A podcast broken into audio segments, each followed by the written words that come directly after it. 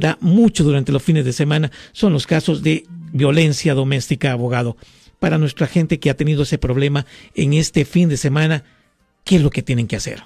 Bueno, la cosa es esto, a mí obviamente depende, si la persona fue arrestada por violencia doméstica, es la misma cosa con la policía cuando le hacen preguntas con respecto a estos cargos, porque nunca le va a ayudar. Hablando con la policía, lo siento por la interrupción, su video va a continuar monetariamente.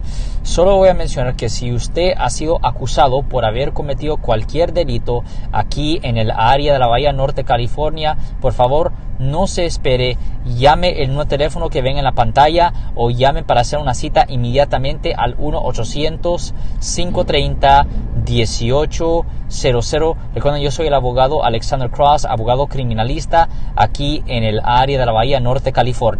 Nunca le ayuda al acusado, le ayuda a la víctima, pero nunca le ayuda, le ayuda al acusado. Lo mejor es guardar silencio porque cualquier cosa que usted haga o diga va a ser usado contra usted en la corte. Ahora, la única cosa que sigo a mencionar es que cuando una persona es acusada por violencia doméstica formalmente, el primer día del arresto, los policías van a servir a la víctima y al acusado con una orden de protección que va válida por siete días pero después de la fecha de corte, el juez va a imponer otra orden de protección que es válida por tres años. Es muy importante no, es muy importante no desobedecer esa orden de protección, porque si usted desobedece esa orden de protección, le pueden castigar con un año de cárcel adicional bajo el Código Penal sección 273.6,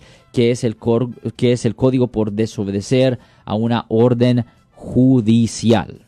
Si les gustó este video, suscríbanse a este canal, aprieten el botón para suscribirse y si quieren notificación de otros videos en el futuro, toquen la campana para obtener notificaciones.